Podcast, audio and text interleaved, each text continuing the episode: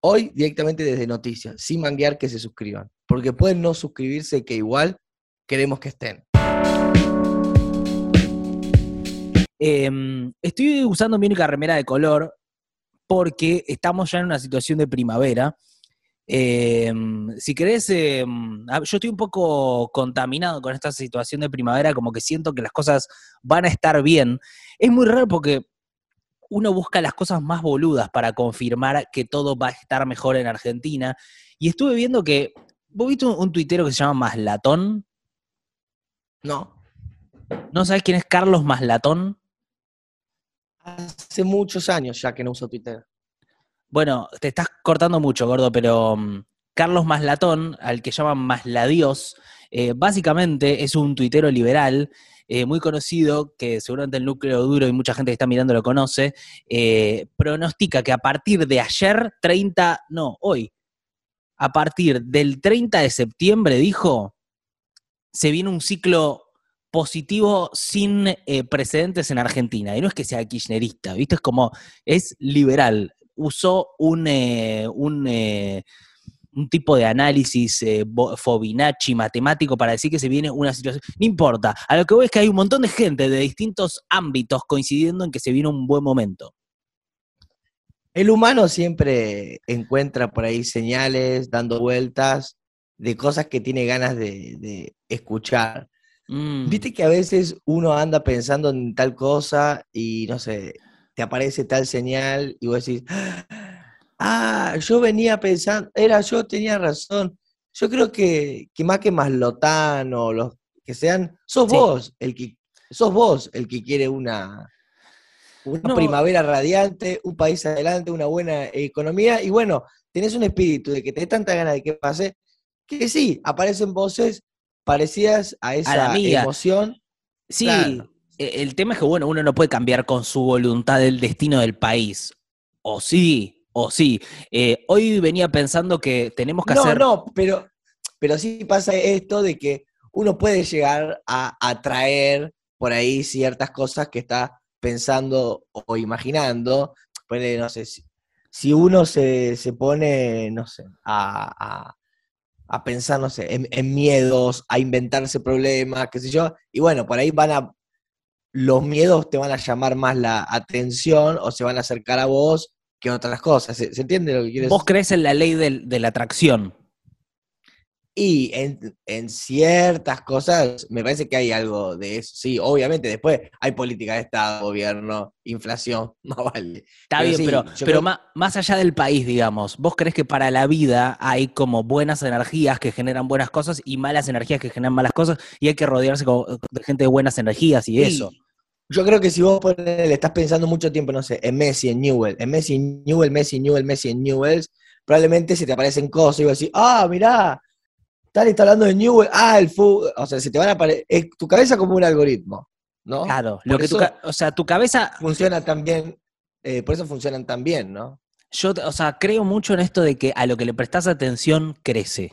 Como si, vos, si le pones atención a algo, crece. Y bueno, Eh, pero tiene que ver con la, con la energía. Vos tenés una maceta, ponele, y vas Sí. regando, la vas regando, la vas regando, la vas regando, y va a ir creciendo porque estás laburando con la planta, laburando con la planta. Si vos sos periodista, estás ahí, dale, y dale, y dale, y en un momento sí, va a estar informado, va a tener cierto cri- criterio, te va a devolver algo de, de- de todo lo que vos invertís. Claro, claro, claro. Al contrario de lo que pasa con las views de este podcast, que no, no, es, no es que estén subiendo, digamos. Pero bueno, a, a veces. Vamos con las noticias. Em, ayer se presentó una ley que es una especie de ley de relanzamiento del No, gobierno. no, no, para que fue, fue feo lo, lo que dijiste, porque, o sea, pasa eso, pero también pasó, no sé, que aparezcan publicidades de YouTube o que Google Claro. se comunique, o digamos, pero bueno, e- elegiste ver ese otro lado, pero también existe el otro, que es eh, Star Wars, la luz eh, oscura, la luz La luminosa, luminosa. es una batalla entre los dos, eh, adentro tuyo y en lo que hace y en el mundo. Sí, eh, yo quiero que nosotros, eh, estuve pensando algunas movidas muy locas como que hagamos 220 en vivo, pero no para mucha gente, sino para un puñado de selectas personas. Hagamos un tipo de sorteo y dentro de una locación, eh, a- desconocida de la capital, que yo ya sé cuál es, pero no la vamos a revelar, vengan personas y se metan en lo que es una especie de búnker que nosotros tenemos para transmitir. Pero un grupito de 10 selectas personas, estuve pensando, o 15, ponele. Dentro de los suscriptores, obviamente, hacemos un sorteo. Pero bueno, eso eh, para estas próximas semanas. Más allá de eso, eh, el gobierno ayer lanzó su relanzó un poco la, gestión y la eh, es un poco eh, sobredimensionar lo que pasó, pero se volvieron a juntar Cristina Fernández y Alberto en un anuncio, no sé si los viste. Gran foto de Esteban Colazo. ¿Cómo? El fotógrafo Esteban Colazo sacó una gran foto de Alberto y Cristina que están riéndose con una mirada cómplice. No sé si la pudiste ver. No la pude ver, no pude ver esa foto. Ah, están los dos cagándose de risa juntos. Eh, en, una complicidad y en una buena onda. Y es una foto que, grafica justo el, el, momento, está uno al lado del otro cagándose de risa y mirándose.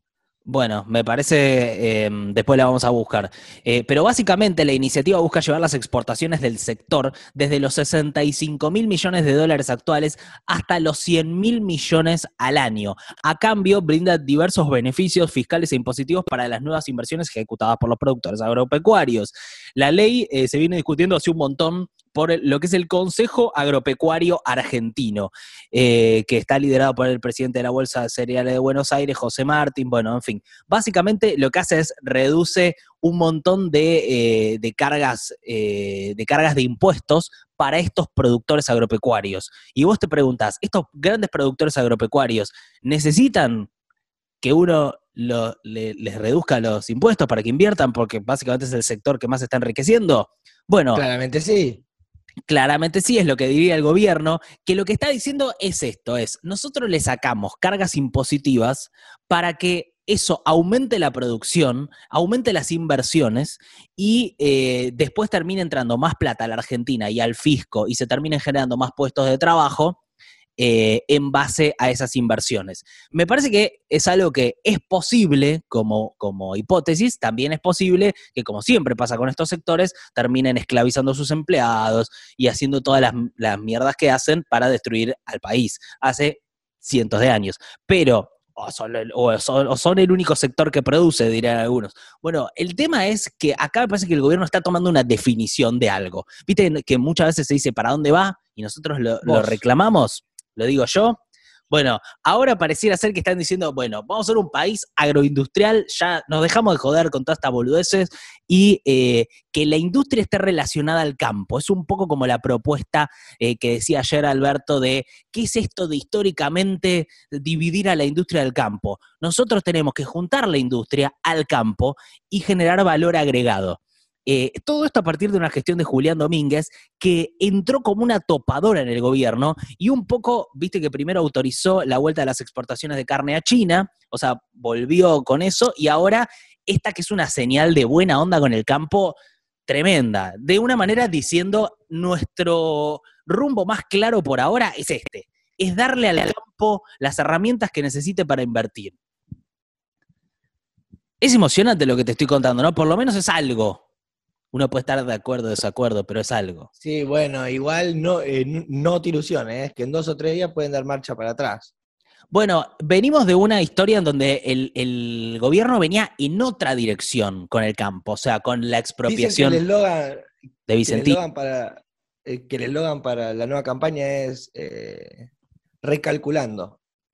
Bueno, es que en, en, algún momento Alberto tuvo medidas en otro sentido. Lo que era Vicentín, lo que era el cortar las exportaciones de carne, era como vamos a ponerle un freno a este sector del agro. Y ahora es un cambio como muy grande y están diciendo vamos a impulsar al agro con toda y les vamos a dar beneficios y inviertan más. Bueno, hay algo, hay una diferencia, me parece que es como para, para tomar en cuenta. Eh, digo, si, si más o menos mirás la política desde afuera y no sabes, bueno, esto es algo que es un cambio, digamos, es un cambio importante. Y está liderado por Julián Domínguez, uno de los, de, los ministros que entraron. Gordo, te estás haciendo con, para relajarte en la cabeza, unos masajes. Pero te, estoy escuchando. Está bien, está bien, está bien. No, pero te, tensa todo esto que yo te digo. La realidad. ¿Y qué te, te ilusiona, Gordo, esta, eh, como esta apuesta del gobierno? No. ¿Te ilusiona esta nueva relación de Alberto y Cristina, regenerada, esta buena onda? Siempre tuvieron buena onda. ¿Por qué los, los enemistar? No, Bueno, sí. Las te- Pero lo- no pasó los, nada. Vos decís que no pasó nada. los conflictos y las tensiones son parte de la política. Bueno, Alberto hace no Eh, tanto tiempo dijo, eh, la prepotencia y la altanería no anidan en mí. Esas frases Eh, poéticas de Alberto, Esto igual... dirigido a eh, Cristina, ¿no? de estar eh, recalculando es algo que pasa siempre en el mundo con los políticos y, y con los CEOs, no es solo del Frente Albertista de Liberación Nacional. Pasa en todos los ámbitos de la vida, digamos. Uno tiene que, que dice, bueno, por acá Bueno, no, el- por acá no. El CEO de OnlyFans eh, anunció la, la- la prohibición de los contenidos sexuales explícitos, pero pocos días después dio, dio marcha atrás. ¿no? Y, y uno se pregunta, Ah, ¿por qué no? ¿Por qué solo es Alberto al que se le mira como que va y vuelve, va y vuelve? cuando está ¿cuántas también el CEO de OnlyFans. cuando todos, de- cuando todos nosotros siempre eh, hacemos una acción y a los dos o tres días aparece la culpa o tal cosa y, y das marcha atrás. Siempre ¿Sabes, pasa. Gordo, me gusta mucho el, el defensor de Alberto Ultranza. Esa es como. Es un personaje que me encanta. Eh, pero bueno, eh, en el fondo lo que hay es un gobierno que está haciendo equilibrio entre Bueno. todas sus. Todas sus No, fuerzas. eh, sí, eh, para que quiero que lo OnlyFans chiquitito, Tim Stockley, que es el CEO de OnlyFans, la plataforma piensa a partir del primero de octubre, o sea, a partir de hoy, eh, prohibir el material sexual explícito y la explicación fue que algunas tarjetas de crédito y banco habían amenazado con dejar de ser soporte para las transacciones vinculadas con el trabajo sexual.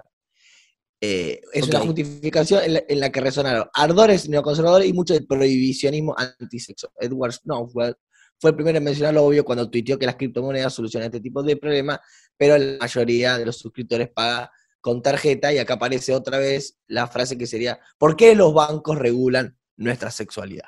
Eh, ¿Sabes que hay mucha gente que está ganando mucha guita con OnlyFans? Sí, boludo, ya sé. O sea, eh, pero vos sabés cómo es, pues yo nunca entré a la página. ¿Cómo, cómo es la página? O sea, uno entra No, y paga. Y, y- y también ponerle caso, también tiene OnlyFans. Quiero decir, hay personas que tienen o- OnlyFans que no es sexual o erótico. claro. Eh, hay alguien. O- Only abre para vos expresar, eh, tipo, mo- mostrás tus contenidos y que te paguen. Arranca como idea artística, del tipo que alguien muestre claro. pintura, poner o lea un poema. Sí. Después pasó que alguien da clase de yoga y después uno cocina y vos pagás tipo como si fuera un canal de YouTube. Hasta que en un momento la gente empezó a apelar el ojete, mostrar. Sí, sí, sí. El, eh, pero bueno, pará. y, por- todo eso se, y todo eso fue como comiendo la idea inicial, que era una cosita por ahí no de sexo.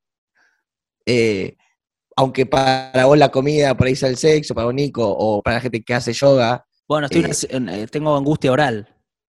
y algo que, que era 2% de sexo y 98% de lo demás, en un momento se invirtió y ahora es 90% Por contenido ciento sexo. erótico, erótico o pornográfico y ya queda muy poquito de cuadros, poesía y gente cocinando, acá es Sí. menos. Sí. Eh, pero eh, ponele eh, pibas de clase media o chabones que quieren comprar un celular y los padres no le dan plata, Hacen un hacen un, baile, hacen un baile erótico capaz para un chino que está en Singapur, le pagan los dólares y te compras el celular. Esto pasa en Argentina hoy. Escúchame, y mm, esto sí, yo estuve escuchando y estuve viendo algunos hilos de Twitter y qué sé yo, de gente que, que gana mucha guita haciendo eso. Y lo que tengo para decir sobre OnlyFans es que me parece que es un mejor porno, ¿no?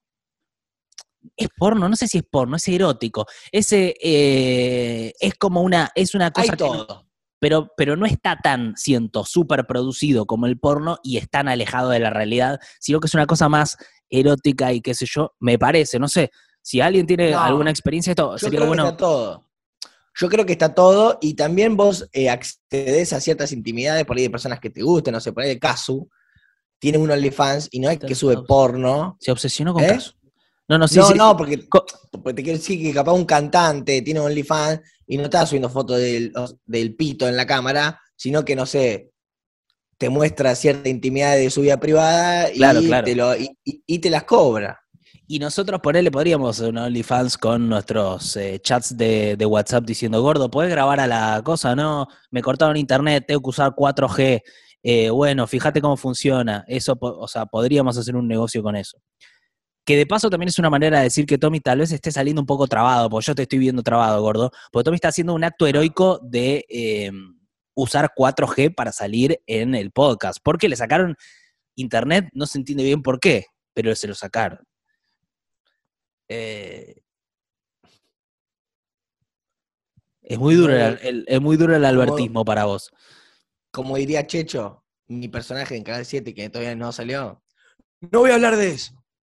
Uh, está citando el personaje que todavía nadie conoce. Bueno, eh, vamos a la próxima noticia que tiene que ver con la legislatura porteña de la ciudad de Buenos Aires, que aprobó un proyecto que permite apelar fallos de la justicia nacional ante el Tribunal Superior de Justicia eh, de la ciudad de Buenos Aires. Eh, el proyecto fue impulsado y aprobado por el oficialismo de Cava, que encabeza Rodríguez Larreta. Estas son esas cosas que está haciendo la legislatura que son muy polémicas. Eh, de hecho, la Asociación de Magistrados. Polémicas. Eh, bueno, es una palabra que no me gusta, no me gusta. La Asociación de Magistrados que nuclea a los jueces nacionales se opone a la modificación y señaló que se trata de un conflicto institucional sin precedentes. Porque claro, vos tenés un tema a nivel nacional, no te gusta el juzgado y lo apelas en la ciudad de Buenos Aires. Raro, raro, pero bueno, eso es lo que está pasando. En esa misma sesión aprobaron la construcción de unas megatorres. En casi todos los barrios porteños aprobaron una construcción de una megatorre. Hay una en todos lados, gordo. ¿Vos, vos qué estás en Palermo? Megatorre. ¿Qué estás en Colegiales? Megatorre. ¿Qué estás en Soldati? Megatorre. Es como, eh, me acuerdo yo muchas veces cuando Martín Lusto era opositor a la reta y decía, la reta vende todo. Va a aprovechar para vender todo lo que pueda. ¿Quién Eh, dijo eso? Lo dijo Lustó antes de ser eh, antes de ser socio de, o aliado de la reta. Eh, lo cuestionaba mucho por su política inmobiliaria de lotear Y bueno, pero viste que por ahí ciertos arreglos económicos te hacen cambiar de eso. A mí me, me- me ha pasado de por ahí no agarrar capaz cierto trabajo, hablar mal de alguien y que me ofrezcan plata y automáticamente cambiar mi forma de pensar. Es algo que hace mucho el Gordo, te- eh, no, eh, eh, me, me da mucha gracia porque te- yo lo que escucho es me enojo con alguien, mi forma de pe-". O sea, está muy trabado. Entiendo el concepto, bueno. pero está difícil. ¿Tenés un casamiento? ¿Sigo trabado? ¿Sigo Ahí- trabado? Ahí te, liber- ahí te destrabaste. Va y viene. ¿Pongo el celular más en la, en la ventana? Sí, vamos a hacerlo por ahí un poco más corto. Vamos a hacerlo un poco más corto. Escúchame, ¿tenés casamiento mañana? No, pero ¿qué tiene que ver con, la- con las noticias? No, bueno, es el regreso a la vida normal. Un Tengo un Quintín Palma en, en un evento masivo en pandemia. Se cortó. Uy, se nos traba. Uh, Se nos traba, se nos traba. Sí. dramático. La bueno, no, bien. ¿Ya estás vestido para el casamiento? Eh, tengo un traje. Tengo un traje lindo. Uy, me gustaría ver eso, gordo. Ahora no. Pues sí, No, no, no, trabado. No, pero mani- ma- mañana me gustaría que subamos la foto de- a, a la comunidad de 220 Podcast, que está muy dormida. La subimos ahí vos con traje. ¿Queda mal ponerse zapatillas? Gordo, vos no. Vos tenés Nadie espera que vos. Na- Bien. est- esto, no, nadie espera nada de vos en ese sentido. Sí, o sea, esperan que vayas y hagas chistes y estés muy arriba, pero a nivel indumentaria, la gente espera que vos vayas. No esperan nada. Gracias. Eh, eh, cuanto más loco, mejor, en todo caso. Bueno, em, quiero noticias de noticias de mierda. Básicamente, el último relevamiento del INDEC eh, sobre el índice de pobreza, la pobreza se ubicó en el 40,6% en el primer semestre de 2021. Según la estimación, cerca de 18,6 millones de personas fueron pobres en Argentina durante el primer semestre del año. La cifra bajó respecto al segundo semestre de 2020 y al primer semestre del año pasado. Por su parte, la indigencia se ubicó en un 10,7%, manteniéndose en ambos periodos en el mismo porcentaje.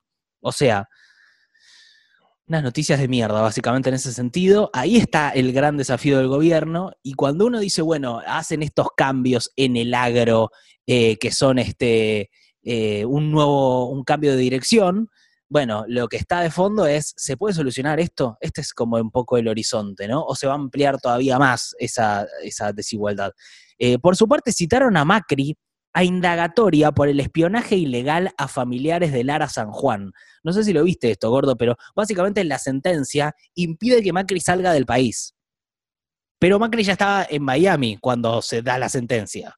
Ah, eh, qué, intuitivo, qué intuitivo. Lo que pasa es que Macri está tanto tiempo fuera del país que era lógico que le podía agarrar. No creo ni que sea planificado. Eh, pero básicamente es, es, bastante papelonero para el expresidente esto. El fallo calificó las maniobras de inteligencia como prácticas aberrantes emanadas de las máximas autoridades del gobierno de Macri. Eh, básicamente es porque cuando ocurrió todo la desaparición de Lara San Juan, eh, hubo maniobras de inteligencia ya digamos, probadas por testimonios, en donde Macri quería saber qué era lo que le iban a pedir los familiares. Viste que este es como uno de los, uno uno de los temas centrales del gobierno de Macri es cómo usaron el aparato de inteligencia para eh, perseguir opositores, para eh, amedrentar, para hacer que avancen causas judiciales, para que Majul tenga como contenido para sus programas, y ahora también parece para esto, o sea, muy grave, muy grave a nivel institucional. Yo creo que si fuese otro país, este tipo de cosas eh, podrían hacer tambalear a un presidente. Muchas veces pasa eso, ¿viste? Que decís, esto haría tambalear, sería un escándalo en otro lado y acá es como que no le entran las balas a Macri. ¿Viste? Va pasando sí, por... También es cierto que nosotros, a diferencia de, de, otros países, tenemos como un paladar un poquito más fino con,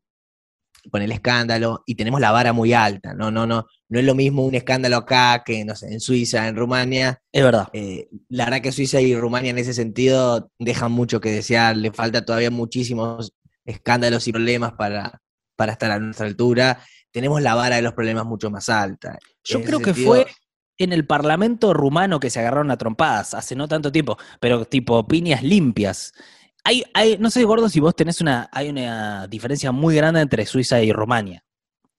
Básicamente estamos hablando de primer, primer mundo, una de las ciudades más caras del mundo, Zurich, no podés estar, respirás y qué, y Rumania es casi un país del tercer mundo. No sé, por ahí vos te, te imaginás, eh, no sé. Bueno, eh, eh, es que tengo, soy melancólico con Rumania, porque me acuerdo, me acuerdo de, de Popescu, esos jugadores, Hagi, cuando yo tenía eh, eh, las figuritas en el, Mundial 90, 94, y realmente era, no era la Rumania que conocemos hoy, Nico. No, bueno, eh, me gustaría dirigir a, dirigirme a nuestro, a, la gente que está mirando, decirle, ¿estás bien? Sí, pero quiero.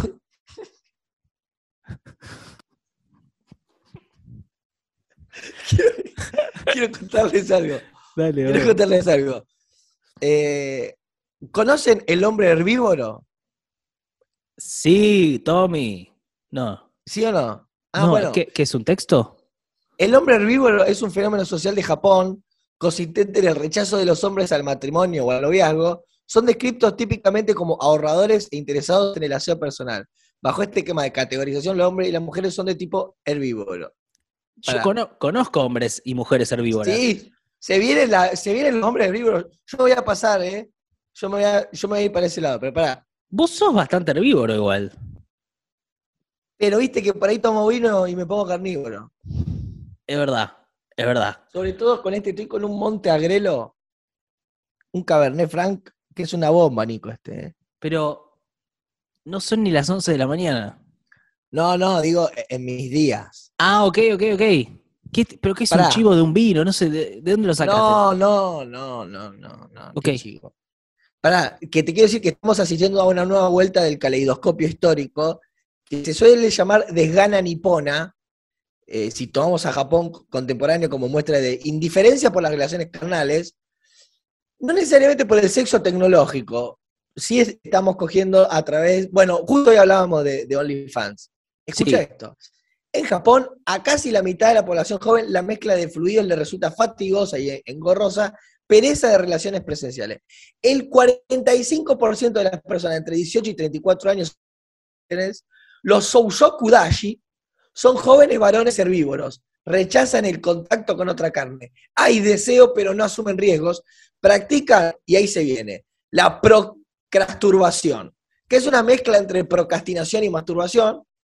Se posterga para otra oportunidad la búsqueda de cuerpos y se sale de la calentura mediante el autoerotismo. También intercambia por redes recomendaciones de dildos y otras técnicas de goces. Japón, el líder en fabricación y venta de muñecas sexuales, el deseo no cede y aunque los cuerpos no se encuentren, si algo sigue vivo en la búsqueda del placer, aunque más no sea un placer con siliconas y sin pasión, pero nada grande en el mundo se hace sin pasión y únicamente las pasiones compartidas son capaces de parir estrellas, saberes, justicias y orgasmos. ¿Procasturbación? Es lo que se viene, Nico. No está mal. o sea, estoy casi tentado con esta posibilidad. Eh,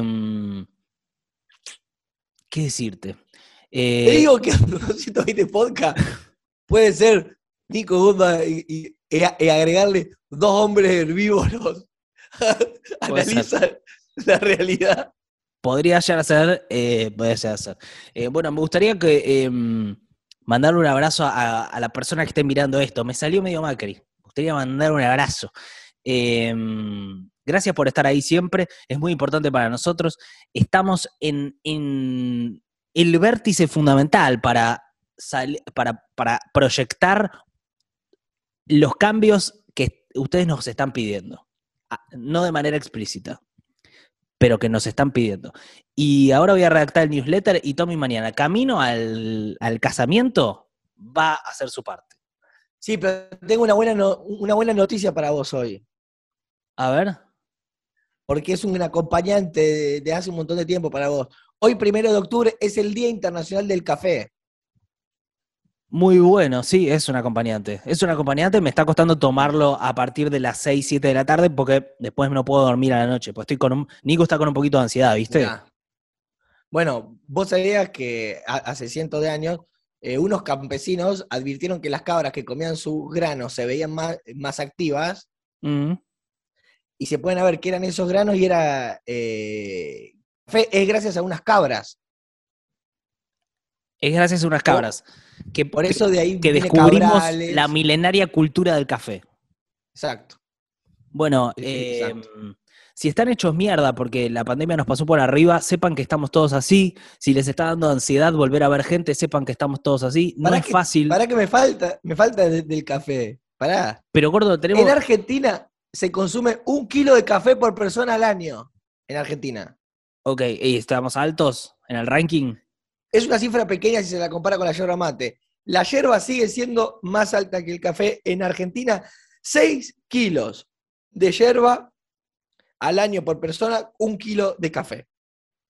Un montón la diferencia. Es más barata la yerba. O sea, eso me parece que también es un eh, aliciente. Es cierto. Y dicen no más de dos pocillos por café al día. Digo, porque hay gente que toma cuatro. Eh, conozco muchos que toman cuatro o cinco. Hay gente que está. ¿Sabes lo que a mí me gusta mucho del café? Hay un postre que se hace con café, que seguramente ustedes en sus casas sepan de qué les estoy hablando. Estoy hablando de helado bocha de crema americana. Y arriba un café, pero café bien negro, bien negro de, de, estos. Eh, condensados, qué sé yo, que vos le tirás arriba el chorrito y se derrite como la capa externa de la bocha de café, pero adentro sigue siendo helado, y vos mezclas el juguito del café, qué sé yo, se creo que se llama afogato, creo. Gran producto. Hace mucho que no lo como, creo que ni siquiera sé si lo comí alguna vez, lo debo haber visto algún documental. Gran aliado del café, el pionono, ¿no, Nico? Sí, me gusta mucho el pionono. un buen pionono al lado del café y parece que la cosa está resuelta. ¿Sabes qué me diste acá? Este fin de semana voy a ser no. Bueno, gracias a todos por estar. Coraje, ¿eh? es una situación difícil la que estamos atravesando. ¿no? no o sea, no me vas a decir, che, Nico, no me minimices. Es, es, difícil, es difícil. Eh, Podés poner en el título las cosas que vos quieras, pero al final poner tipo, eh, aprendemos el concepto de proscasturbación o algo relacionado con la proscasturbación, porque eso va a dar fuerte en el algoritmo y vamos a llegar a China. Dale, vamos a hacerlo, sí, te prometo que lo voy a hacer. Joder. Bueno, el eh, gordo. Y siguen, los, siguen los barbijos en cava. ¿ah? Por ahora siguen. Por ahora siguen. Mm. Eh, en el resto del país la recomendación es que vuelen a partir de octubre, pero en los espacios públicos. Em, pero bueno, en Cava todavía Fernán Quiroz dijo que siguen. Acuérdense de suscribirse a 220podcast.com.ar, ¿eh? 220podcast.com.ar, suscripción, núcleo duro, núcleo más duro. Eh, y eh, ¿sabes lo que sabes el efecto que tiene esto? Cuando digo esto hay gente que se suscribe a alguna poca y gente que se desuscribe. Es dramático lo que pasa. Eh, ponele. Ah, claro, porque, porque también se acuerdan y dice, yo estoy suscrito a esta garcha. Ponele, Pink Kiosco y Librería canceló su suscripción, cosa que me dolió muchísimo, muchísimo. Pero por otro lado, Sergiani Sol se suscribió. Sol Sergiani. Sol Sergiani. Te queremos, te valoramos, nos parece muy importante tu presencia eh, y, ahí está. Eh, pero por ejemplo, Carolina Weisberger canceló su suscripción al Núcleo Duro. ¡Qué porra! No, no, no, no, no es una forra porque tiene sus motivos, claramente. Pero Germán Belsunce se suscribió. Eh, Lucas Maeder se suscribió. ¿Entendés? Te estoy contando cosas que están buenas, ¿eh? Pedro Mariano Nahuel Nets Sof, Netsoft se suscribió.